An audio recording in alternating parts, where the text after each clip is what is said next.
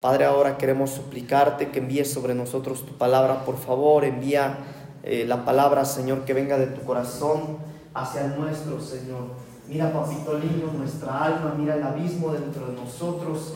Clama, Señor, por tu misericordia. Clama, Señor, por tu presencia. Y te suplico en el nombre de Jesús que habilites mi ser integral para trasladar tu palabra, Señor, en esta tarde a tu pueblo. En el nombre de Jesús. Amén y amén. Gracias, Señor. Amén. Tomen su asiento, hermanos, que Dios les bendiga. Eh, qué lindo estar en la casa del Señor en esta noche. Qué bueno que están aquí eh, ustedes.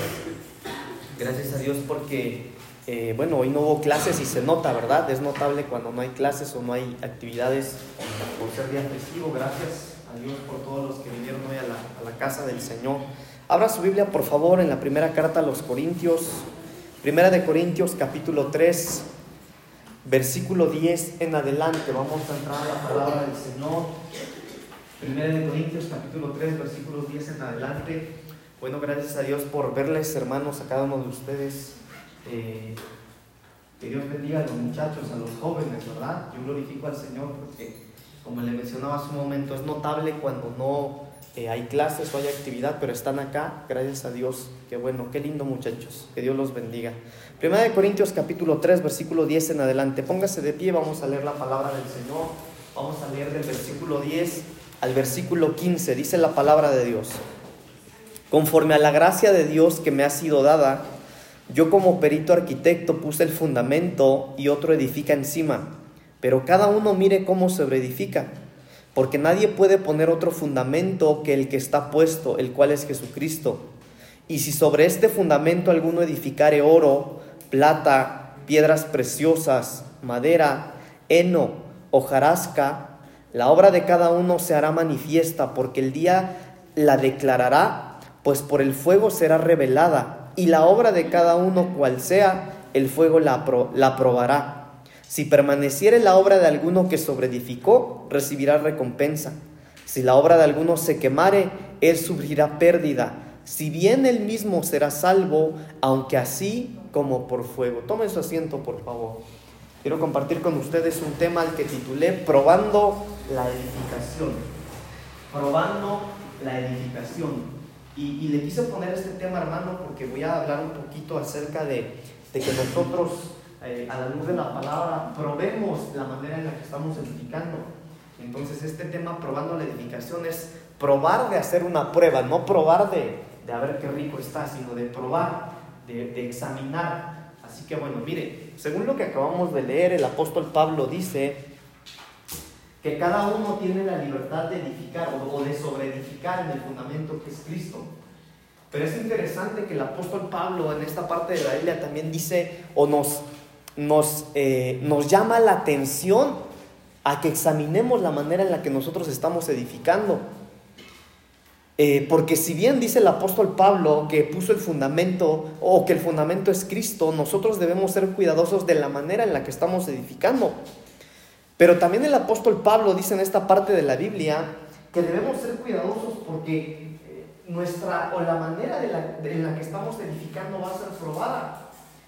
En otras palabras, hermano, eh, la manera en la que nosotros nos regimos, la manera en la que nosotros vivimos, la manera en la que nosotros desarrollamos nuestra vida de cristianos va a ser probada. Y lo que dice la Biblia, hermano, en lo que acabamos de leer es que va a ser probada a través del fuego. Entonces mira el versículo 12. Y si sobre este fundamento alguno edificare oro, plata, piedras preciosas, madera, heno, jarasca, la obra de cada uno se hará manifiesta, porque el día la declarará, pues por el fuego será revelada, y la obra de cada uno, cual sea, el fuego la probará. Entonces, por eso es importante, hermanos amados, que nosotros miremos, examinemos la manera en la que nosotros estamos edificando. ¿Edificando qué, pastor? Edificando para empezar nuestra propia vida. Ahora, si usted tiene hijos, ¿cómo está edificando la vida de sus hijos? ¿Cómo está edificando su matrimonio? ¿Cómo está edificando su, manera de vivir? ¿Cómo está edificando, eh, mire, el desarrollo de, de nuestra vida espiritual? ¿Cómo lo estamos edificando? Para esto, hermanos, yo quiero que veamos otro ejemplo de esto antes de entrar de lleno a la predicación en el Evangelio de Lucas capítulo 22 versículo 31.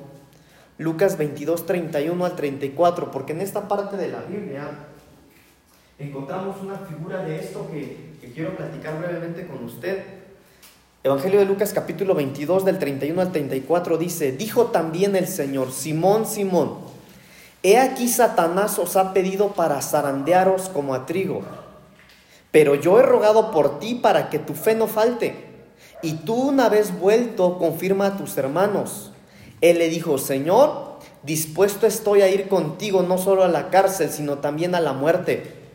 Y él le dijo, Pedro, te digo que el gallo no cantará hoy antes que tú me niegues tres meses, antes que tú niegues tres veces que me conoces. Entonces déjeme explicarle un poquito esto, porque según lo que nosotros vemos aquí, hermano, Pedro, oiga, ¿quién era Pedro? Pedro era uno de los más cercanos al Señor Jesús. Y por supuesto que en estos tres años y medio de discipulado que tuvo con el Señor, él estaba edificando, él estaba creciendo, él se estaba desarrollando. Pero el Señor, cuando encuentra o cuando se da cuenta que Pedro se sentía seguro de sí mismo, de tal manera que fíjese lo que Pedro le está diciendo, le está diciendo, Señor, yo no solamente iría contigo a cualquier lado, yo iría hasta la muerte si es posible. Entonces cuando el Señor Jesús se da cuenta que Pedro está eh, convirtiéndose en una persona autosuficiente o que está llegando a un cristianismo de comodidad, el Señor Jesús le revela algo y le dice, Pedro, lo que tú no sabes es que Satanás te está pidiendo para zarandearte como el trigo. Ahora, pero esta palabra zarandear, hermano, o zaranda, mire lo que significa. La zaranda es quitarle la paja al grano para purificarlo. La zaranda es sacudir las varas de trigo para que toda la paja seca caiga. La zaranda, hermano, es sacudir el grano para quitarle toda la basura. Entonces, lo que yo veo aquí, hermano, es lo que eh, decía el apóstol Pablo en Corintios, la primera cita que vimos, que es necesario que nosotros analicemos la manera en la que estamos edificando. No sea que cuando nosotros eh, eh, que cuando el Señor tenga que probarnos la manera en la que estamos edificando, hermano, salgamos reprobados. Entonces, para esto yo quisiera que platiquemos un poquito de algunos ejemplos, primero, de edificaciones erróneas. Entonces, para esto entremos, hermano, Éxodo capítulo 5, versículo 18. En esta parte de la Biblia, en Éxodo capítulo 5, versículo 18, lo que nosotros vemos es la manera en la que se edificaba, hermano, en Egipto. Entonces, miren lo que dice el versículo 18 de Éxodo capítulo 5. Id pues ahora y trabajad, no se os dará paja, y habéis de entregar la misma tarea de ladrillo. Mire, eso no voy a leer este versículo, pero en su caso usted puede leer el contexto, pero se lo leo una vez más. Id pues ahora y trabajad, no se os dará paja y habéis de entregar la misma tarea de ladrillo. Ahora déjeme explicarle un poquito, porque lo que nosotros vemos aquí, hermano, es que en Egipto ellos trabajaban haciendo, cosiendo ladrillos, pero la paja era uno de los elementos principales, porque ellos iban, juntaban toda la, eh, el barro, no sé de qué lo hacían, la arcilla, pero la paja, hermano, era toda la hierba que ellos le metían a ese barro, a esa arcilla, para que amarrara el ladrillo.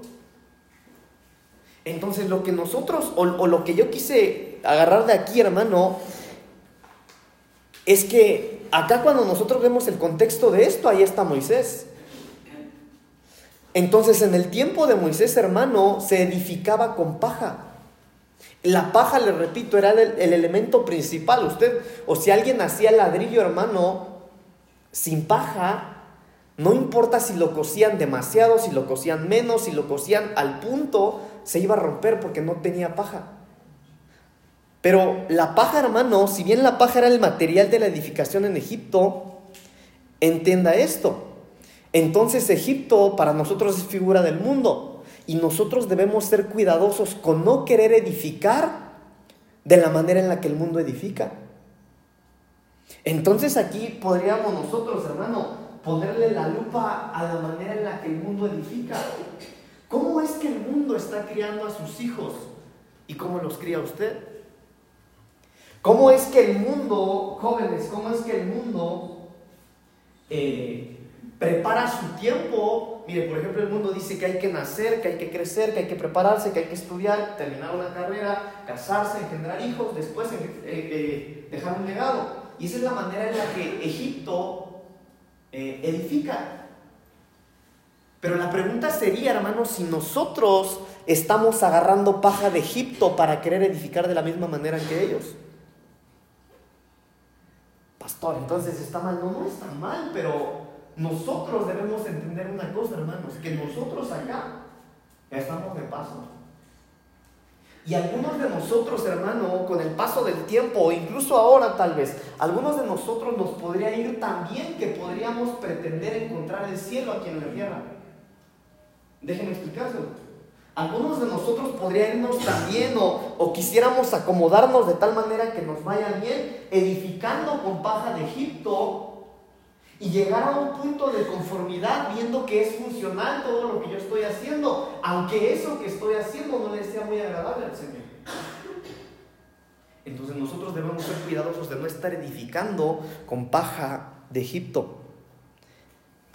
Entonces, cuando nosotros vemos, hermanos, eh, lo que ocurrió, por ejemplo, con Moisés, es que a Moisés el Señor lo llamó, ¿verdad? Pero el Señor tuvo que tratar con Moisés y quitarle toda la paja que tenía durante 40 años en el desierto para después poder usarlo, para que él me edificara mal. Porque él traía una cultura la cual tenía que ser renovada, le tuvieron que renovar la mente, le tuvieron que renovar todo, de tal manera, hermano, de tal manera que la Biblia dice que después de 40 años en el desierto, cuando Dios lo llama, le dice el Señor, eh, perdón, le dice Moisés a Dios, Señor, pero ¿cómo me pides que vaya yo a hablar con Faraón? Si, soy tartamudo, dice la reina Valera, pero en el original no, quiere decir que era tartamudo, sino que en el original dice que ya no se acordaba de la manera de hablar como hablaban en Egipto. Entonces déjenme decirle algo. También le cambiaron la mente. ¿Cómo no podía él expresarse en Faraón si creció en el palacio? Entonces el Señor necesitó 40 años de desierto para enseñarle una nueva manera de edificación y que él no edificara con la paja que se edificaba en Egipto.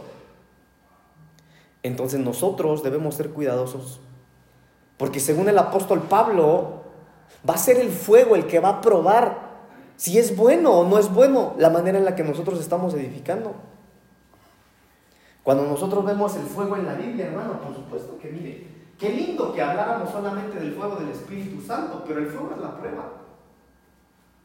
El fuego es la prueba. Y cuando hay situaciones difíciles, hermano, los momentos más difíciles de la vida, escuche esto, los momentos más difíciles en la vida son los que van a revelar sobre qué estás parado. Las situaciones más difíciles de tu vida son las que van a revelar tus fundamentos. Porque es fácil ser cristiano cuando nos va bien. Miren, hermanos, pongámosle un ojo a Job. Ahorita que hemos estado hablando mucho de Job, ¿verdad? De su hija de querer, bueno, Job. Oiga, podríamos tener ese, ese corazón de Job, hermano. Mire que perdió su riqueza, perdió su ganado, perdió a sus hijos, perdió todo lo que tenía, estaba perdiendo su salud porque estaba malo, pero él tenía buenos fundamentos. Entonces nosotros, hermanos, debemos ser cuidadosos de no edificar a la manera de Egipto. Está bien que ellos se preocupen, hermano, por cosas terrenales. Nosotros no podemos preocuparnos por cosas terrenales ni se acomode. Porque si usted se acomoda, se queda. Ah, qué fuerte, ¿verdad? No, no, no queremos quedarnos, hermanos. Claro, hay que buscar la manera de salir adelante, hermano, de hacer planes de vida, por supuesto, porque, mire, si nosotros, eh, por otro lado, podríamos ser cómodos y en 10 o 20 años quejarnos con el Señor, Señor, pero si yo me dediqué a tu palabra o yo tuve fe en ti, Señor, pero no estudiaste o no trabajaste, y quiere ser bendecido. Pero sí tiene que haber una balanza, hermano, y nosotros no podemos tener nuestra mirada puesta en las cosas de la tierra. De lo contrario, podríamos estar edificando con paja como en, eh, con paja como en Egipto. Vamos a ver otro ejemplo. Libro del profeta Jeremías, capítulo 23. Jeremías, capítulo 23. Versículos 25 al 32. Estamos viendo algunos ejemplos de edificación errónea. Lo primero que vimos es que es erróneo querer edificar como lo hacen en Egipto, como lo hacen en el mundo. Ahora mire, Jeremías capítulo 23, versículos 25 al 32. Mire esto. Yo he oído lo que aquellos profetas dijeron, profetizando mentira en mi nombre, diciendo, soñé, soñé.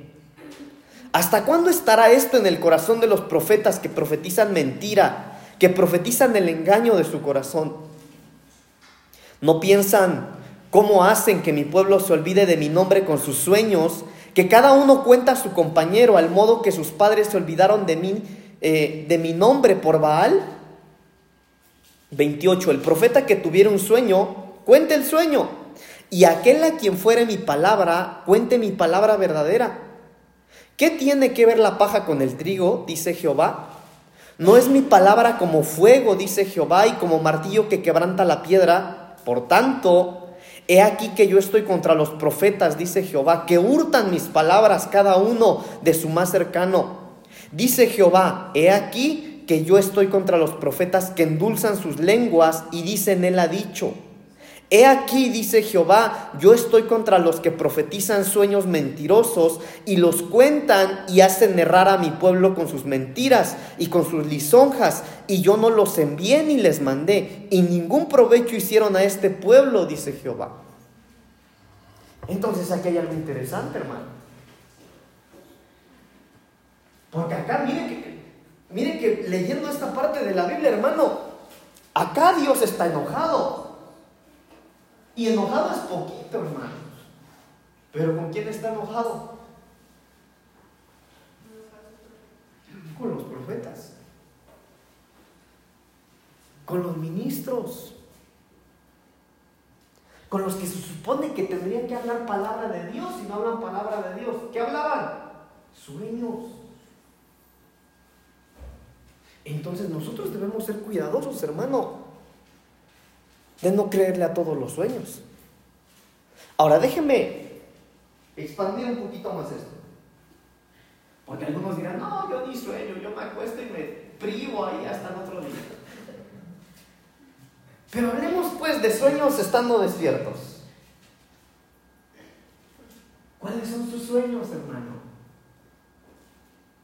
¿Cuáles son sus sueños? ¿A dónde quiere llegar usted? ¿En dónde se ven ustedes en 10 años, 15, 20?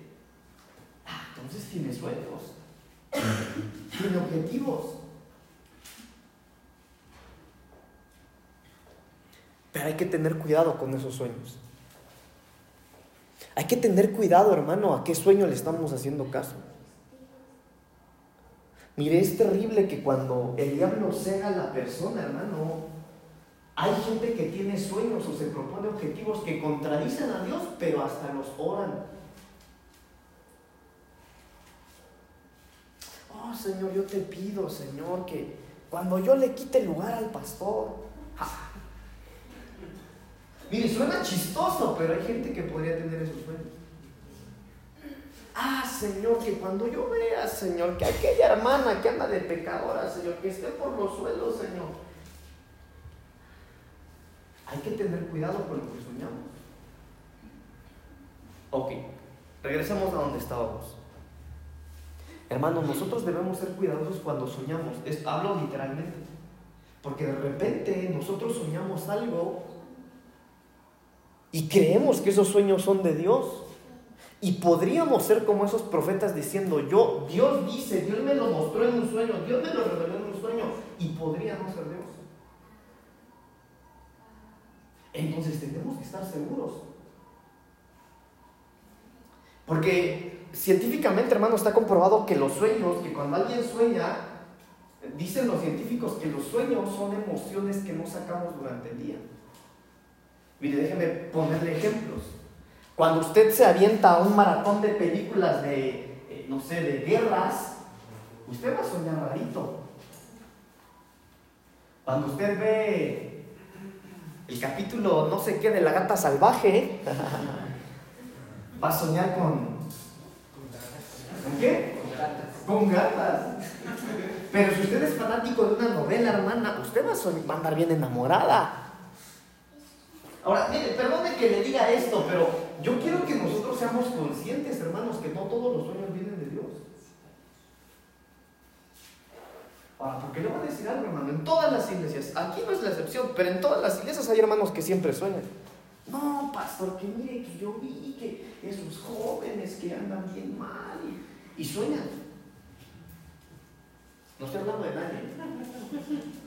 No, que mire, pastor, que yo soñé que la hermanita fulana andaba bien mal, quién sabe qué. Mire, no quiero decir que no, no ocurre, sí ocurre.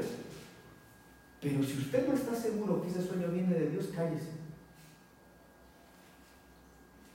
No sea que el Señor vaya a tener con usted una actitud como esta. Diciendo, dicen que yo dije, yo no he dicho nada. Oiga, porque el Señor aquí estaba molesto, hermano. Y podría ser, hermano, que alguno quiere edificar algo por sus sueños. Entonces uno no puede, hermano, creerle a los sueños, porque hay muchos sueños que vienen de la carne o del alma. De repente, muchachos, Chicas, chicos, les puede llegar alguien. Es que yo ya soñé varias veces que tú y yo nos casamos. Pues, ¿cómo no? Si te la pasas pensando en ella, ¿no? Y podrían pensar que viene de Dios, hermanos.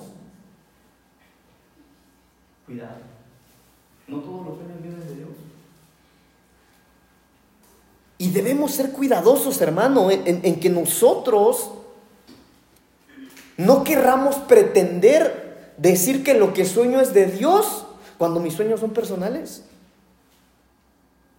Ahora miren lo que dice la Biblia aquí, hermano, porque dice el versículo 28, el profeta que tuviera un sueño cuente el sueño, y aquel a quien fuere mi palabra, cuente mi palabra verdadera. En otras palabras, todo sueño tiene que ser filtrado por la palabra de Dios.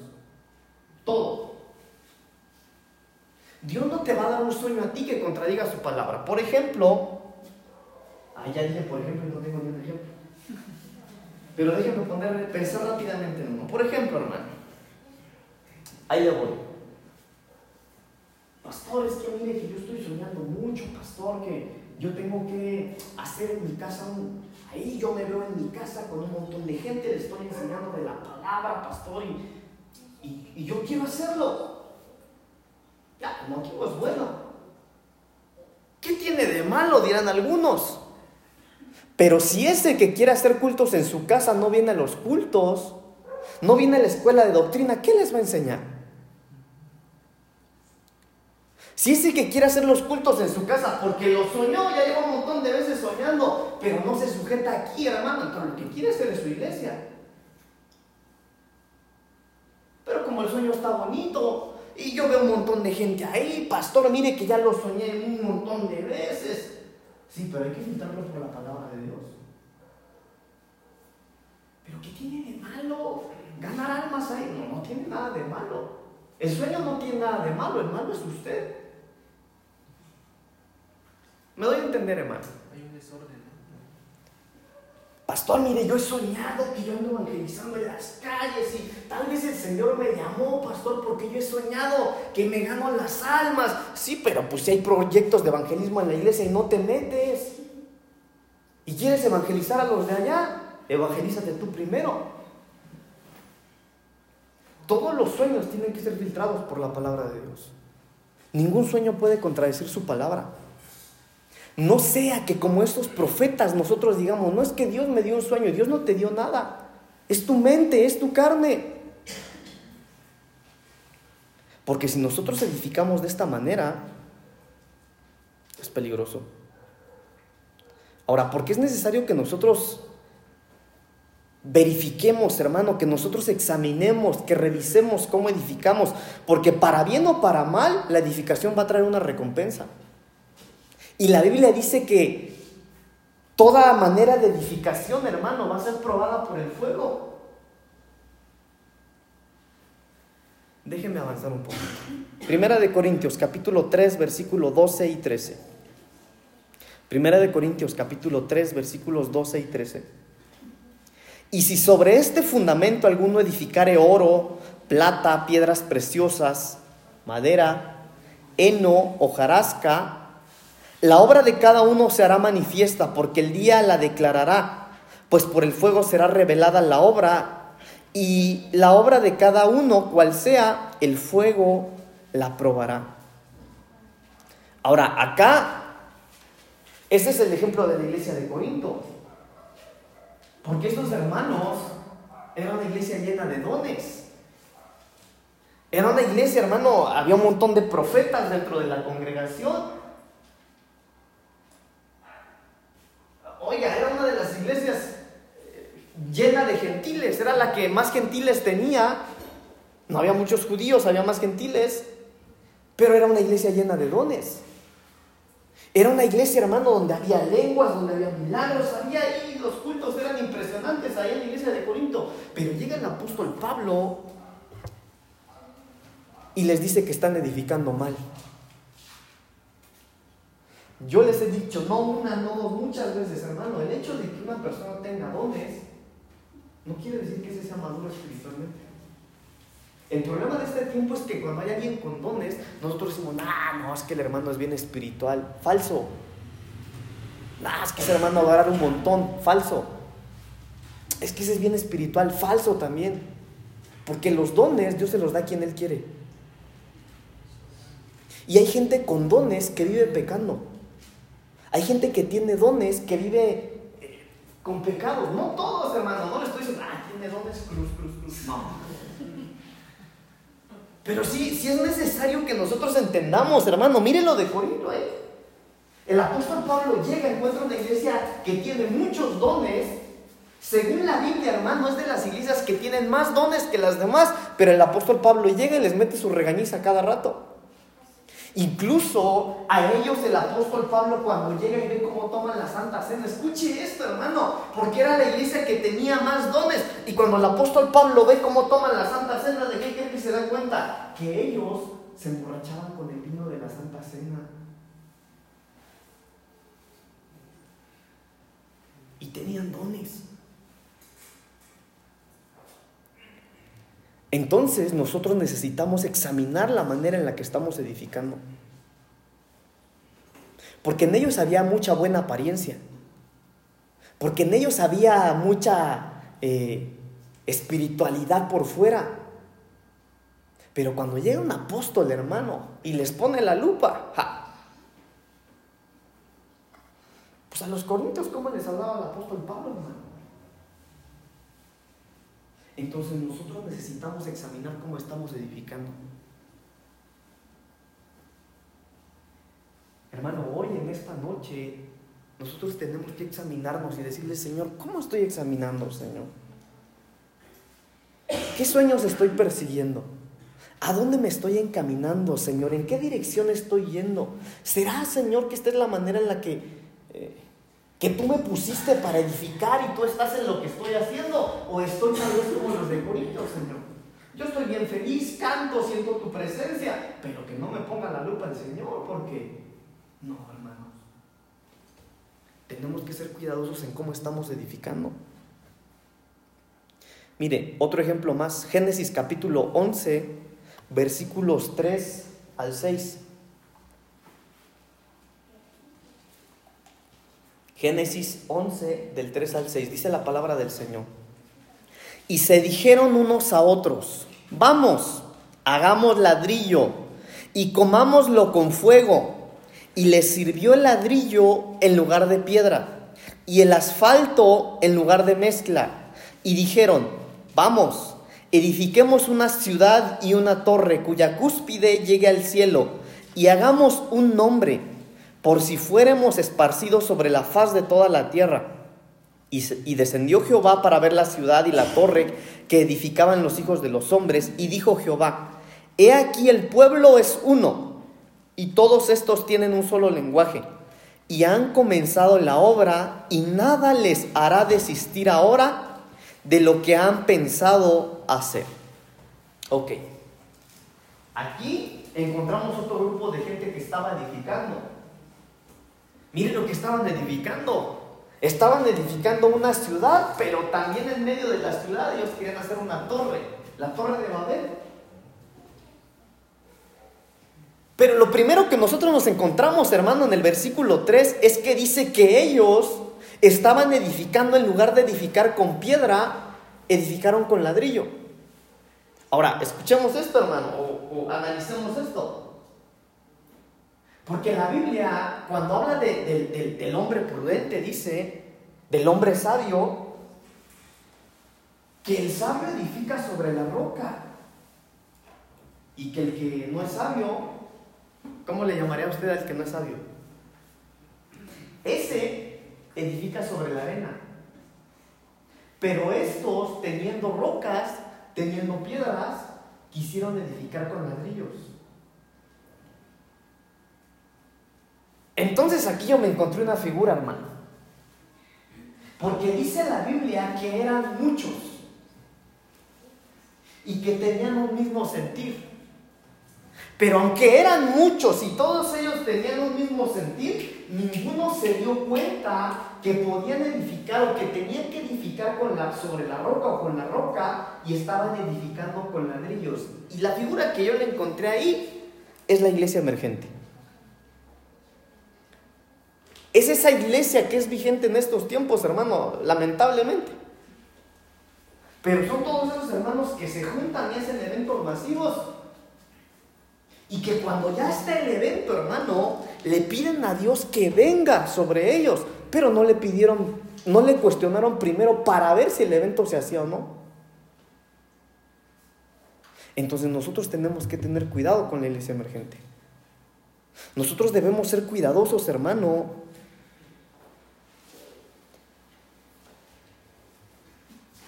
de no estar de acuerdo con la mayoría. Miren, ¿se acuerdan que yo les platiqué que yo leí un libro eh, eh, que se llama, ese libro, hermano, miren, yo he hablado muchas veces de ese libro porque realmente ese libro a mí me ayudó mucho.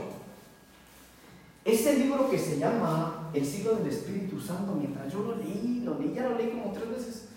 Eh, en, en las últimas páginas de ese libro, ellos mencionaban, el escritor mencionaba algo interesante y él decía, la iglesia auténtica generalmente desde el principio hasta estas fechas, decía él, se encuentra en grupos pequeños, no en la mayoría. Y yo estoy de acuerdo con eso, porque la Biblia da mucha luz de eso. Entonces nosotros debemos ser cuidadosos en no mezclarnos, no porque todos lo hacen sea aceptable, o no porque todos van hacia aquel lado, tendríamos nosotros que ir de aquel lado. Porque eso sería una manera errónea para edificar también.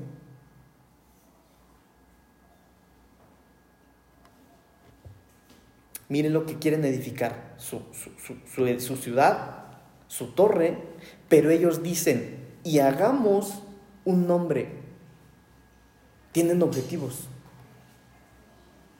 Pero su prioridad, hermano, es su ego. Ahora déjenme hablarle de esto un poquito, porque yo necesito que lo entendamos, hermano. Eh, ¿Sabe que en una ocasión yo estaba platicando con, pues aquí con un gobernador del estado, eso fue hace muchos años, hermano. Yo, yo platicaba con este señor y él me, mencionó lo siguiente. Él me mencionó a un hermano, eh, un pastor muy reconocido de aquí de la zona oriente de la Ciudad de México, y él me decía, licenciado tal, me dijo, y dijo el nombre de este hermano, él me dio 50 mil votos para que yo quedara como gobernador, me dijo. Y se los pagué a tanto. Vive Dios lo que le estoy platicando. 50 mil. Ah, yo dije, por eso hizo su gran nota, traía una gran en ese tiempo, el hermano. Ahora, lo que, a lo que quiero llevarles a lo siguiente. Pero esa gente, hermano, hacen eventos masivos. Ahora, le quiero decir algo, hermano. Por eso, por eso me atrevo a decirlo. Porque esa gente hace eventos masivos. ¿Saben para qué? Para que tengan poder. Porque la gente es poder. Por ejemplo, para los, eh, para los políticos, la mayor cantidad de gente es poder.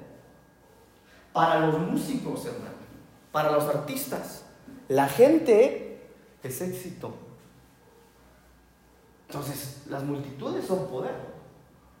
Y el problema de este tiempo es que la iglesia emergente, hermano, hace eventos masivos por la lana.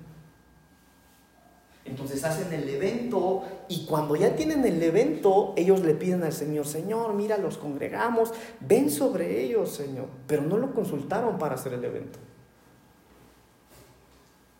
Ellos están edificando torres, están edificando ciudades, pero para su propio nombre. Ahora mire, si usted sigue leyendo esa parte de la historia, hermano, la Biblia dice que sí, el Señor descendió, se dio cuenta que tenían una unidad, que tenían, eh, mire, el ecumenismo. Dicen hoy en día, pero pues si todos somos cristianos, ¿qué tiene de malo que nos juntemos? Nada, solo que les va a pasar lo de la torre de Babel. Cuidado, hermanos. Nosotros no podemos juntarnos donde está el montón. Según la Biblia, no, porque eso es malo. Sería edificar de una manera errónea. Mire, por ejemplo, déjeme darle un ejemplo. ¿Saben que yo iba un montón de eventos, hermano? Y de repente, hermano, aquí mi papá nunca a mí me permitió, gracias a Dios, nunca me lo permitió, ni lo ha permitido hasta hoy, quiero decirles. Nunca nos ha permitido aquí pelo largo, por ejemplo, tocar con gorrita, mucho menos expansiones ni rastras. Pero en esos eventos masivos lo que más ve uno en el altar es eso. Están los músicos, hermano, con gorro, con rastas, con expansiones, con aretes. Oiga, ellos están en el altar. Pero ¿qué cree? Tienen todo en común. Si somos cristianos, no nos puede dividir si nos ponemos velo o no, dicen ellos. No nos podemos dividir si saltan unos y otros no saltan. Eso no nos puede dividir. ¿Por qué nos va a dividir si unos visten con ropa casual y, y otros con jeans? No nos puede dividir. Falso. Falso. Porque entonces serían, hermano, como Babilonia. Tienen todo en común, pero no edifican sobre la roca. Entonces nosotros debemos ser cuidadosos. Por eso, hermano, yo le he hecho mucho hincapié. ¿Con qué se nutre usted, hermano? ¿A quién ve usted en internet? Porque, eh, mire, yo espero que no haya ni uno, pero de repente, no, el pastor Pablito, el pastor Pedro, no, no sabe nada. No, esto sí, no hay sus prédicas de esos aquí en internet, no, esto sí. No, hermano. Mire, si así fuera, usted no tiene nada que hacer aquí. Porque si usted no come aquí, hermano. Pero no hay nadie, ¿verdad? Pastor, me están cayendo más piedras que las que David le aventó a Goliat. Mire, Luri, ¿ya está dispuesta detrás? Ay, Dios mío. Entonces, estos hermanos no les interesaba levantar el nombre de Dios, ellos querían levantar su nombre en sus murallas y en sus ciudades. Entonces nosotros debemos entender algo, hermano, que todo lo que hagamos, que todo, absolutamente todo lo que hagamos, si alguien tiene que ser glorificado es Cristo Jesús, nadie más. Nadie. Ni un logotipo, ni un nombre de una iglesia, no, incluso nosotros, Cristo Jesús. Usted nunca se enamore, hermano, ni de su iglesia, ni de su pastor, ni de los ministros. No, hermano, enamórese de Cristo. Mira, yo conozco un montón de gente, hermano, que en su iglesia van de, de golpiza en golpiza, hermano, siempre están mal. Pero ellos dicen, no, yo en esta iglesia nací, aquí me voy a morir. Ya están muertos desde cuándo. ¿Por qué aman más una iglesia que a Dios? Aman más un pastor que a Dios. Aman más una comunidad de hermanos que a Dios. Y no puede ser así. Yo un día me atreví a decir, hoy se lo recuerdo y qué bueno que estoy grabando, el día que usted deje de comer aquí en este lugar, váyase hermano. El día que en este lugar no haya palabra de Dios, usted está en toda la libertad de irse de la iglesia. Pero yo, yo le aseguro algo, que aquí siempre va a haber alimento. Pero si usted no come en una iglesia, por eso digo, no tendría nada que hacer aquí. Ok, Evangelio de Lucas capítulo 6, versículo 41. Lucas capítulo 6, versículo 41.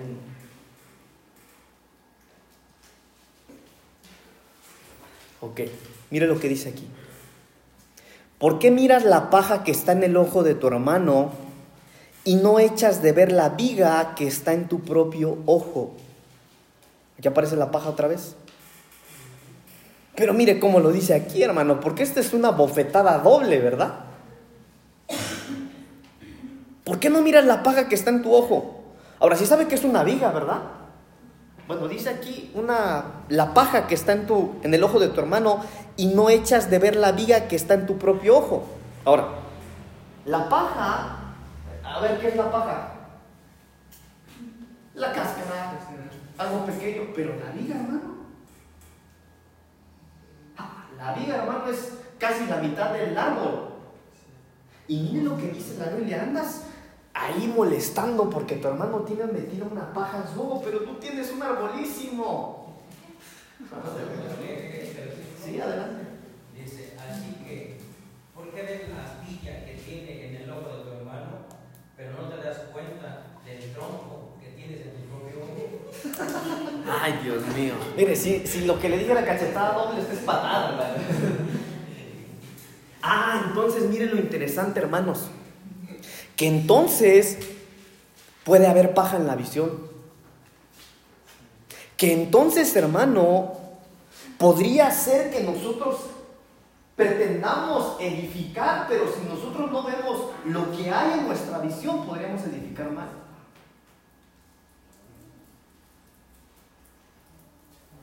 Nosotros necesitamos ver, hermanos, cuál es nuestra visión.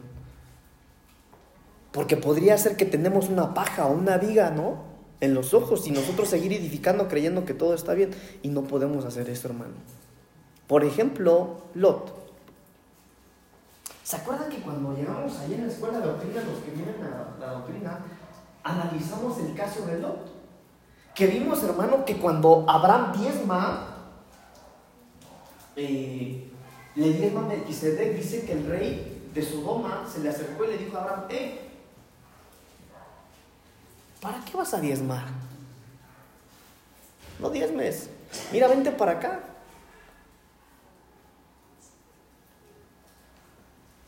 Yo te voy a llenar de lana. Y Abraham dijo, no, gracias. Gracias, pero no gracias. Pero ¿qué creen? Escuchó el sobrino, Lot. Y Lot se acercó y le dijo, oye rey, lo que mi tío no quiso, yo sí lo quiero. Y la Biblia dice que Lot se fue a vivir a Sodoma, hermano. Y si pasó lo que le prometieron. La Biblia dice que Lot se empezó a hacer rico ahí, hermano, en Sodoma. Pero ¿cómo acabó? ¿Qué fue que ¿Cómo salió, hermano, Lot de Sodoma? No solo perdió todas las riquezas, perdió también a su familia. ¿Por qué? Porque tal vez tenía una visión con paja en los ojos. Y nosotros necesitamos ser cuidadosos con esto, hermano. Entonces el problema de Lot fue el amor al dinero. No se enamore del dinero. Termino con esto. Malaquías capítulo 4, versículo 1. Malaquías 4, 1.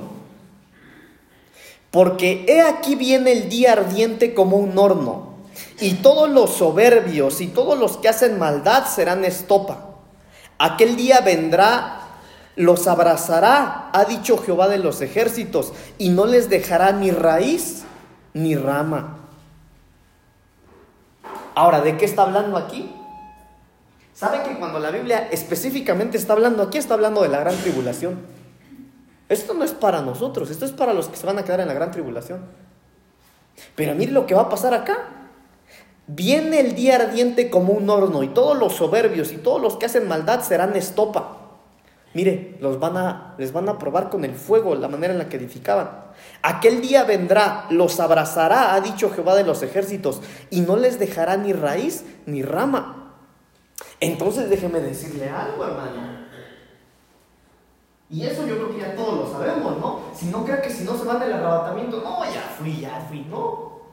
No, espero que Dios no se quede.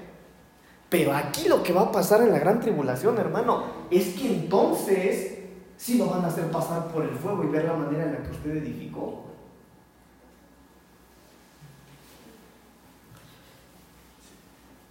Pero va a estar difícil, hermano. Porque lo que el Señor está diciendo aquí es que a través de la gran tribulación va a ser el día en el que le van a quitar la paja. Pero ¿cómo se lo van a quitar? Con el fuego.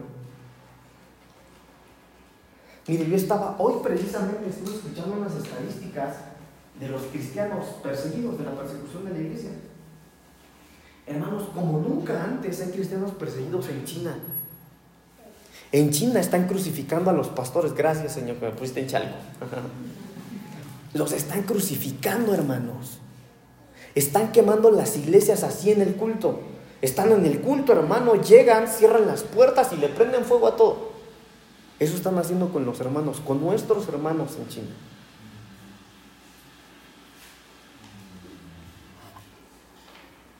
Mire, esto lo platicamos bien tranquilo, pero está ocurriendo allá.